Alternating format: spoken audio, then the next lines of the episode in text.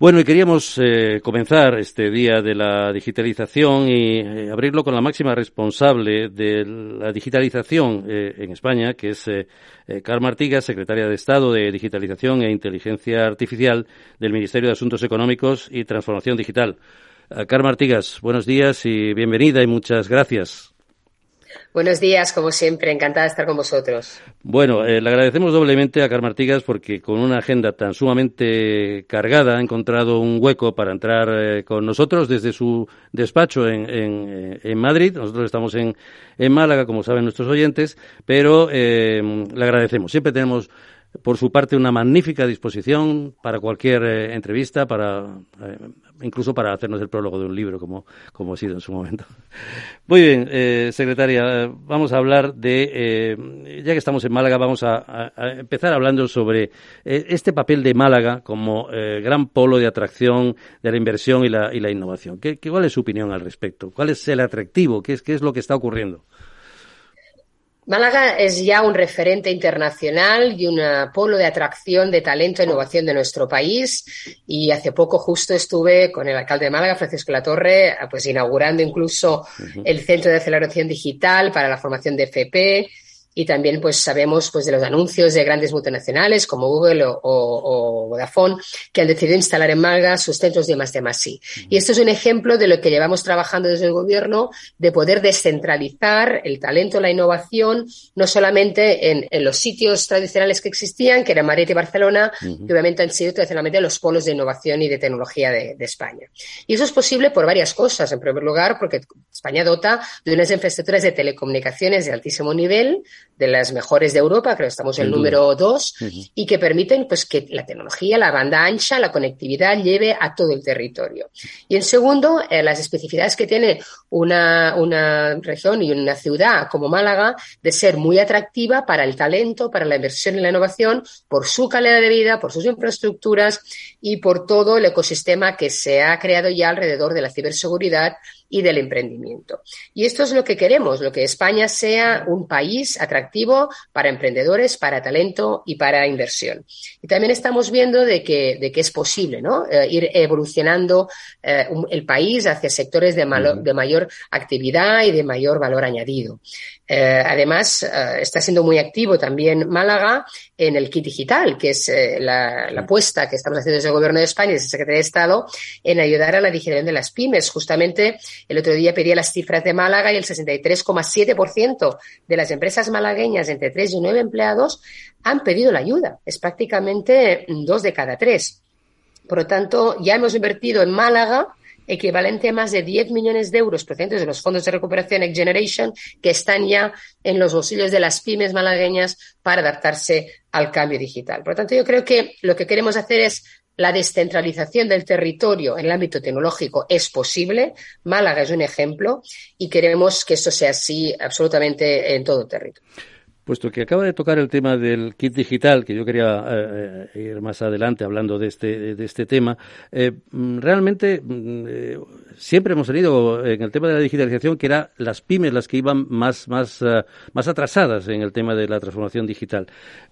Evidentemente, esto estoy viendo que no está ocurriendo en el caso de Málaga, ¿no? Esto es eh, un verdadero eh, eh, entusiasmo el que están teniendo por ir a esa transformación digital. ¿Viene creado por algo, por este tejido industrial que hay en Málaga, o por, por qué viene animado especialmente este tema del kit digital en Málaga? Y estoy convencida de que sí tiene que ver. Es decir, cuando tú ya posiciones una región como una región atractiva para el talento, para la inversión, en este caso que concentra una serie de perfiles en el ámbito de la ciberseguridad o de la inteligencia artificial, la ventaja de eso es que no se quede solo en las grandes empresas, sino que esas grandes empresas arrastren también a las pequeñas, arrastren a ecosistema, ecosistema de partners, ecosistema de proveedores de servicios y que haya este efecto arrastre, que para eso nosotros diseñamos también los PERTES, ¿no? que son macro extractores donde las grandes empresas pues invierten, pero también arrastran a ese ecosistema de talento. Yo creo que puede tener ese efecto. También yo creo que el gran ah, rol que están llevando a cabo las cámaras de comercio y todas las asociaciones empresariales a nivel nacional y a nivel regional para ayudar a difundir, como estamos haciendo entre todos, el kit digital, que no es un, es un proyecto prácticamente ya de país. Yo también quiero decir que que ningún polo eh, se mantiene solo. De hecho, la gran ventaja de lo que estamos haciendo ahora a nivel nacional es intentar también coordinar esos nodos para que creen redes de colaboración. Esto lo estamos trabajando en iniciativas como el RETEC, una reciente iniciativa donde lo que queremos es juntamente, pues hemos lanzado ya pues 500 millones para crear redes de excelencia territorial. Es decir, si hay un polo de ciberseguridad en Málaga, pero también existe, como sabemos, en León o existe pues en Bilbao, que los podamos vincular a los tres para que se creen centros de especialización y lejos de competir unos contra los otros, colaboren. ¿no? Yo creo que esto al final se transfiere también a las pequeñas y medianas empresas, como estamos viendo en el kit digital, pero aún sigue necesitando pues muchísima más difusión y que los digitalizadores, que al final son los que están en el territorio, o las cámaras de comercio, o las entidades empresariales locales y, y regionales, nos ayuden en esta necesaria tarea de acompañamiento a las pequeñas y medianas empresas a la hora de unirse a este cambio digital tan necesario. Eh, desde la última vez que hablamos en, marzo, eh, tocamos ese día un montón de, temas que estaban en, pleno ebullición. Ley de startups, agencia de verificación de algoritmos, oficina del dato, cartas de derechos digitales, pero mm, yo siguiendo por todo lo que sale anunciado en prensa, en redes sociales, etcétera, hay nuevos proyectos. ¿Cuáles son esos nuevos proyectos y esas prioridades que hay en este momento en esa nueva batería de nuevas acciones?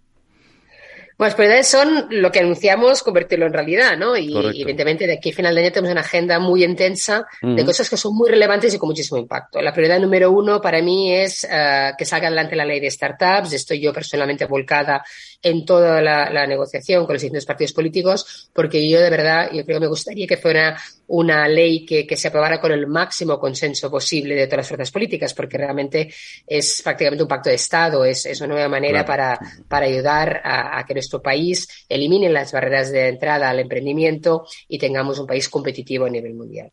Es una ley que, que, la que avanzamos hacia la modernización de la legislación y que nos da visibilidad a nivel global a este e, ecosistema español de startups tan emergente.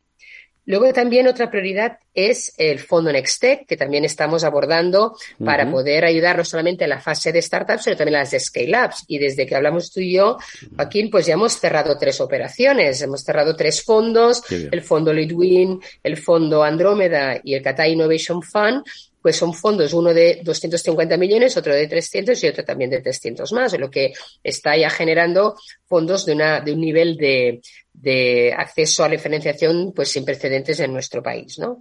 También ya hemos anunciado los criterios de selección de la sede de la futura Agencia Española de Inteligencia Artificial y vamos a iniciar pronto ya la recepción de candidaturas para poder uh, elegir esta, esta sede, uh, de la cual ya pues tenemos 5 millones para poder ya lanzarla. Uh -huh. También estamos con todo el tema de la Estrategia Nacional de Inteligencia Artificial, con todo el Programa Nacional de Algoritmos Verdes, con el tema del Quantum Spain, pero todos son hitos que vamos a anunciar de aquí a final de año. Y también, como ya habéis visto, hemos lanzado la segunda fase del kit digital, para empresas entre 3 y 9 trabajadores, de la que ya hemos recibido 43.000, más de 43.000 solicitudes. Por lo tanto, estamos intuyendo que ya vamos al mismo buen ritmo que fuimos con el primer tramo, aunque eso es mucho más difícil claro. porque realmente tenemos que, que, llegar con más capilaridad. Y realmente la otra gran iniciativa que queremos lanzar en esa segunda mitad del año es el Plan Nacional de Competencias Digitales con, con un, un, despliegue masivo en todo el territorio, sobre todo lo que va a ser uh, formación de habilidades digitales para la ciudadanía. Si tenemos el kit digital, si tenemos infraestructuras, pero no formamos a la población y hay un claro. 30% aún que no tiene habilidades básicas, que es la que nos preocupa, uh -huh. pues no podemos avanzar en la digitalización de nuestro país, que creo que desde que hablamos tú y yo, no sé si ya teníamos los datos de cómo España ha avanzado en el índice DESI. Sí, eh, estamos, hablando, posición... sí, estamos apuntándolos, efectivamente, sí, sí, en ese momento. Efectivamente, estamos a punto de, recibir los últimos resultados. España, eh, cuando entramos nosotros, pues estaba en la posición número 11, uh -huh. pues ya estamos en la posición número 7. Hemos avanzado, pues, prácticamente dos posiciones por año y estamos en, en todos los parámetros por encima de la media europea. Yo creo que España ha hecho un esfuerzo enorme en digitalización, lo han hecho sus empresas, lo han hecho sus pymes, lo han hecho las personas, por supuesto, lo ha hecho este gobierno y yo creo que se están viendo ya uh, sus frutos. Finalizamos ya y estaremos mucho más tiempo, pero no, no, no nos lo permite, sobre todo su agenda, porque nosotros eh, encantados de dedicarle más tiempo. Pero vamos a acabar eh, simplemente con una, una pregunta, porque estamos hablando tanto de transformación digital, pero ¿cómo sumamos a las personas a la transformación digital? Las personas, evidentemente, ese tema de esa brecha digital que evidentemente tenemos que ir eh, reduciendo cada vez más, ¿cómo las incorporamos a la transformación digital, al ciudadano, en definitiva? Mira, lo primero que tenemos que garantizar es que en esta transformación digital no perdemos ni derechos ni garantías como ciudadanos. Y eso es lo que hemos hecho eh, con la Carta de Derechos Digitales. Poner por delante que en esta transformación digital las personas deben estar en el centro. Yo acabo de venir de estar justamente una semana entera coincidiendo con la Asamblea General de Naciones Unidas, donde la Carta de Derechos Digitales la hemos puesto al máximo nivel. y he hablado con los representantes de derechos humanos para poder elevar esta discusión a nivel internacional. Vamos a meter los derechos digitales en el debate de la, de la agenda de la OCDE que organizamos en España. vamos a ser los huéspedes de la reunión de los ministros digitales de la OCDE en Canarias en diciembre. Entonces, esto forma parte de manera transversal en todas nuestras actuaciones. Y para mí lo más imprescindible es lo que te estaba comentando, que realmente nadie quede atrás y en este no quedar nadie atrás significa que las pymes de nuestro país no queden atrás y que las personas más vulnerables o los colectivos pues más vulnerables no queden atrás de esta digitalización. Vamos a lanzar la formación digital para las pymes antes del final de año. Y como digo, el despliegue del Plan Nacional de Competencias Digitales para pues gente mayor, ámbito rural, colectivos vulnerables, parados y también para la ciudadanía en general, porque es verdad que tenemos que, estar atentos a los riesgos, pero también a las oportunidades. Todo esto, además, lo tenemos que garantizar con ciberseguridad y también hay un despliegue del Plan Nacional de Ciberseguridad que desde INCIBE pues, vamos a invertir 500 millones de euros en formación de ciberseguridad. Lo tenemos en el kit digital, la ciberseguridad de las pymes, por supuesto, incorporado como uno de los servicios que financiamos.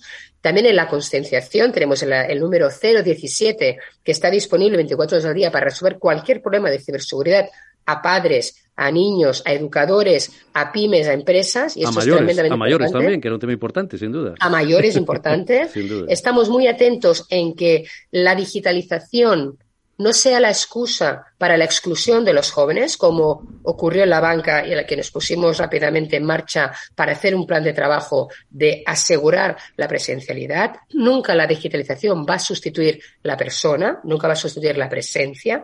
Y estamos muy atentos también en, en asegurar la accesibilidad de la gente mayor al ámbito digital. Esas son cosas que las vamos desplegando en paralelo, pero que tienen un sentido de conjunto. Una sin la otra no tiene éxito. Tenemos que garantizar el acceso a la digitalización, pero tenemos que garantizar la ciberseguridad y por eso también los derechos y garantías de la población. Eh, Carmen Artigas, secretaria de Estado de Digitalización e Inteligencia Artificial. Muchas gracias por intervenir en este Día de la Digitalización que estamos haciendo desde Málaga en Capital Radio. Pues muchísimas gracias por dejarme participar. Felicidades por esta gran jornada. Agradecer esta iniciativa y poner en valor el territorio en los temas digitales y, por supuesto, que tengáis una jornada tremendamente feliz. Muchísimas gracias, Carmen. A vosotros.